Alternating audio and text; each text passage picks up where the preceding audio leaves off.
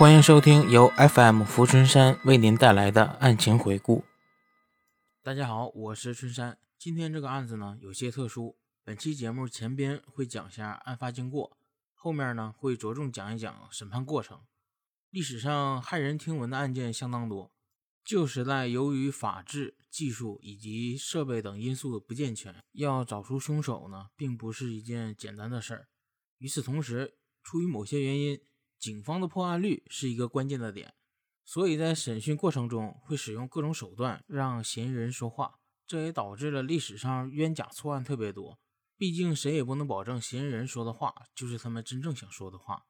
今天这个案件自结案以来一直饱受争议，争议的点不是案情多复杂、手段多残忍，而是因为警方在没有人证的情况下，仅以科学手段认定凶手。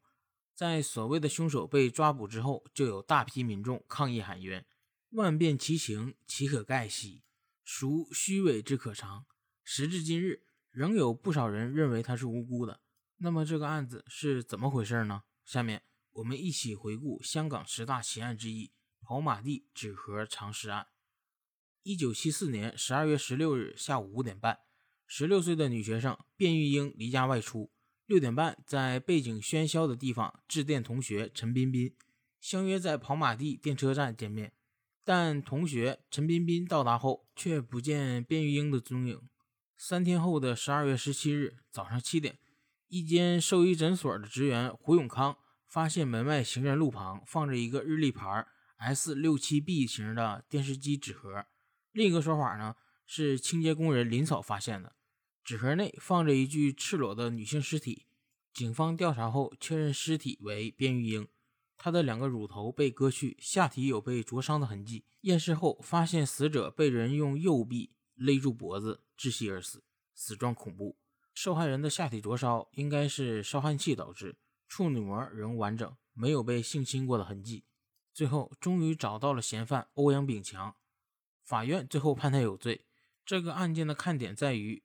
纸盒藏尸案是香港首例用纸盒藏尸的案件，其案情峰回路转，轰动全港，亦是香港历史上首宗在没有目击证人的情况下，利用鉴证科技成功入罪的案件。但是欧阳炳强是否真的是杀人凶手，至今尚有争论。据说当时警察为了破案，还在半夜打电话去他家冒充死者亡灵，结果他居然一点没反应过来。直到现在，他也不承认杀了人。当年在认罪书上签字的时候，他还说：“我虽然签了字，但是不代表是我做的。”而欧阳炳强的家人在判决后也曾多次上诉，也均被驳回。凶杀组总督贝雅，一九七四年十二月接办此案时，曾多次前往跑马地安美饮品公司调查工厂一个小房，检获电线、烧焊器，成为破获此案的重要线索。经多天侦询，在九龙柯士巡道某电器公司内查悉代理此牌子的商行，知道这牌子在一九七二年四月初在香港面世，而藏尸的纸箱可能于一九七三年至案发当天在港岛内出售。经过化验，证实该纸箱与代理商所售者相同。专业小组为了追查烧焊器的来源，在跑马地地区内。查问了电器工作的七百五十人，又找出了五十款不同汽车，尝试将纸箱放入车尾箱内。一九七五年一月三日，警方到安美饮品公司检查，当时被告欧阳炳强显得有些慌张，颈部神经不断跳动，随即又表现得很镇定，没有反对警方的检查。警方传唤两名机械技师及检测专家到场，在一个小房内收获了红色胶电线、一批纸箱。两份报纸及一批衣物。一九七五年一月四日，警方在柴湾欧阳炳强住处将他带往警署问话，数天后将他释放。一九七五年一月二十二日，警队再次上他家，啊，带走了二十三个物件当做证据，大部分呢是欧阳炳强的衣物。随后，警方查出了十二月十六日下午六点到十点半由欧阳炳强当值，欧阳炳强持有公司的大门钥匙。一九七五年三月二十七日，警方在欧阳炳强的寓所内将其逮捕。当时他正在洗澡。警察总部外，欧阳炳强对着卞玉英的相片表示不认识对方。从未接过他的电话，也没见过安美内有该纸箱。案发当日呢，更没有听见别的声音。一九七四年十二月十七日上午，他如常上班，晚上返回安美，不知发生了谋杀案。晚上回家，从妻子的口中知道发生了该案件。他的妻子还笑着说：“谋杀案是他做的。”他当时说：“如果是我做了的话，那我就很厉害了。”被告表示喜欢看战士帮片、恐怖片以及有关新奇武器的电影。一九七五年，欧阳炳强以科学见证技术定罪，判处死刑。一九七七年二月九日，被当时的港督麦理浩特赦，改为终身监禁。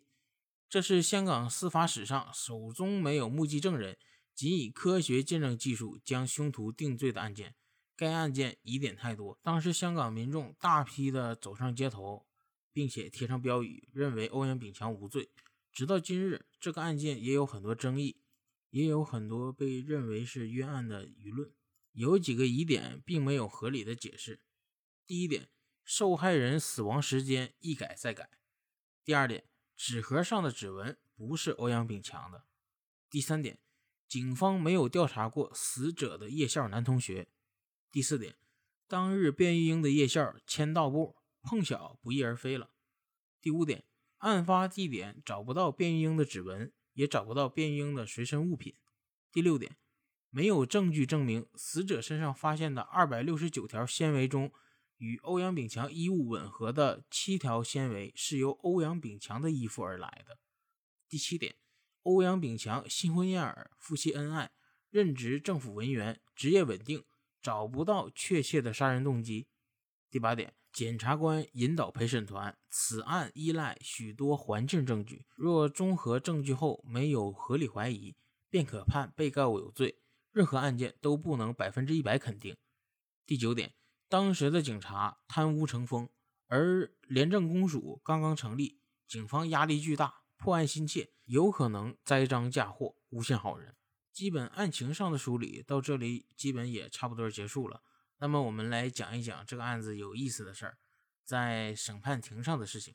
审判的第一天，被告欧阳炳强啊，穿着白色衬衫，头发整齐，神色镇静，不时呢与庭上大腹便便的妻子对视啊，他的妻子怀孕了。检察官呢，本案将依赖许多环境证据，假如证据综合起来没有疑问，那么就判。罪名成立，引述了三个比喻：丝袜、光线、拼图。陪审团有五个男人，两个女人。检察官引导陪审团：啊，此案依赖许多环境证据，若综合证据后没有合理怀疑，便可判处被告有罪。任何案件都不能百分之一百肯定。本案控方证人共十五名，呈堂证物多达二百多件，大部分为男女毛衣、啊外套、内衣裤。摆在庭内三张十二尺乘三尺的长台上，其中一个最特别的证物是一个特制的塑胶模特啊，卷曲放在一个装电视机的纸盒内。其他证物呢有烧焊器、扳手、电线、铁锯、账单啊，另外还有二三十个白色小盒，装着头发、烧焦的阴毛、衣物纤维。这些证物呢都是被拍下彩色照片呈堂。是科学见证中的环境证物，啊，用来间接证明一个犯罪者在没有目击证人的情况下所触犯的刑事罪。讲到这里，我真的我忍不住想笑。这香港的法律确实有意思啊。验尸报告上呢写着，死者呢是被人用右臂勒脖子勒死了，死亡时间是十二月十六日下午六点到凌晨，啊，死者仍是处女，死者双乳头被割掉。死者阴毛被灼伤过，啊，科学见证部分，死者尸体上有若干衣物纤维，指甲上也有，与被告家中的衣物纤维一样，这个点就特别有意思啊。那如果说一个犯人用菜刀把人砍了，那么其他人家里都有菜刀，那大家都是犯人呗。死者头发上有电线胶，在安美内也发现有此物证，工厂内有女死者的纤维毛发。死者手肘上有一张印有两个中文字“魏汉”的纸屑。第二天呢，示范班尸，女警扮死尸蜷缩在纸箱内。贝亚就是之前讲的那个督察，示范班尸的方法。其后呢，主审法官及陪审团到跑马地现场，在实地示范，整个过程约二十分钟，吸引了不少路人围观。环境证据证实，啊，纸盒可以从大门或者小门穿过，拖出门外。卞英的弟弟，最后一个见过死者的人啊，他的供词是：卞英当日下午在家中煮饭，下午四点接了一个电话，谈了两三分钟，七八分钟后再接听一个电话，又谈了三分钟。他五点钟出门的时候，到铜锣湾返夜校，比平日早了半个小时。卞英呢，临行前表示，先往新闻大厦帮哥哥登广告。警方证实，藏尸的纸箱曾在工厂内，另证实女死者背后左脚左臂上的纤维与被告欧阳炳强西装上的纤维相同。啊，第四天，法医示范死者被杀的经过。死者是窒息而死，最初估计卞玉英是下午九点到十二点死亡，后来发现他被勒死之后，将死亡时间提早至六时至十二时。因为被勒死后体温会较高啊，人死后的体温每小时下降一点五度。从细胞反应推断，死者是死后遭到灼烧阴毛及割掉乳头。死者的阴毛不是被火烧，因有明显的分界。显然是被烫热的物体灼烧过。死者仍是处女。据血细胞沉淀情况证明，死者在死后至两个小时内被搬进箱内。死者胃内呢有食物残渣。死者于死前三小时曾进食，一般进食后四小时呢，食物才会排出胃外。第五天，科学见证部分，死者手上有张写着“胃汗”的纸屑，工厂内有张写着“修妥”的纸屑。外形吻合，在死者烧焦的毛发内找到了绿铜线。在地毯室搜寻证物的时候，法官叫现场的人不要深呼吸，以免吹走证物。此言一出，哄堂大笑。陪审团亦要小心翼翼。第六天呢，两名少女上庭作证，证实被告于1973年夏天曾在小轮上烧过他们的裙子。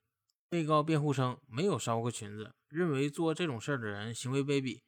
他经常从那个波奇湾过观塘，啊，从未留意有人与他相貌相似、纤维相同的事儿啊，出于巧合。本案甚多巧合，共有十八项。当晚，他因与同事宴会，所以穿上该西装，但是他先把西装挂回家中。他认为那些纤维可能是宴会上与人握手时得到的，亦有可能是他人与他穿相同的衣服，纤维不一定是来自他的西装。警方见到他神情慌张，确实是因为他当晚喝了一些酒。辩方律师说，警方集中跟踪被告，对被告不公平。陈彬彬收到死者的电话时，听到他背后人声嘈杂，很可能是在茶楼打来的。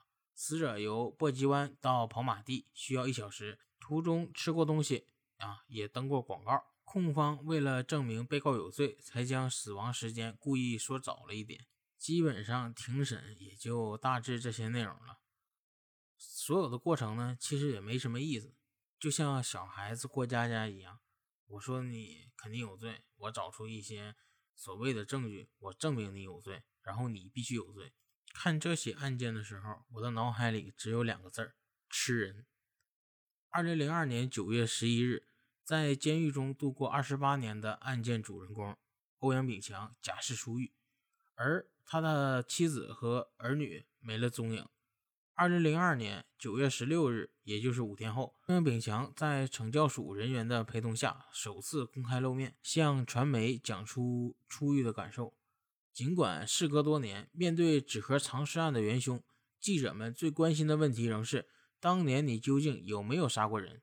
对此，欧阳炳强只是平静地说：“这个案子已画了句号，我有生之年都不想再提了。”他表示，案件距今多年，他被定罪的事实无法改写，只希望社会给予鼓励、原谅及支持。至于这次获释，他说，不是每一个终身监禁的犯人都能出来，感谢当局恩赐，我会好好珍惜。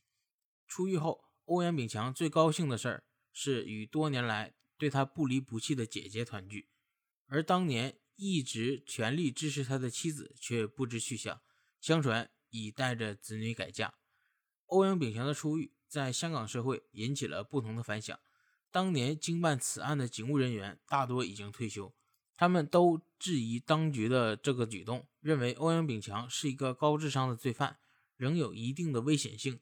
许多年轻的市民对此案全无印象，对如今年华老去的欧阳炳强表示同情，认为他一生中最好的年华都在狱中度过，这惩罚也够了。欧阳炳强到底有没有杀人呢？欢迎把您的想法留在评论区。好了，本期节目到此也就结束了，感谢您的收听，我们下期再见，拜拜。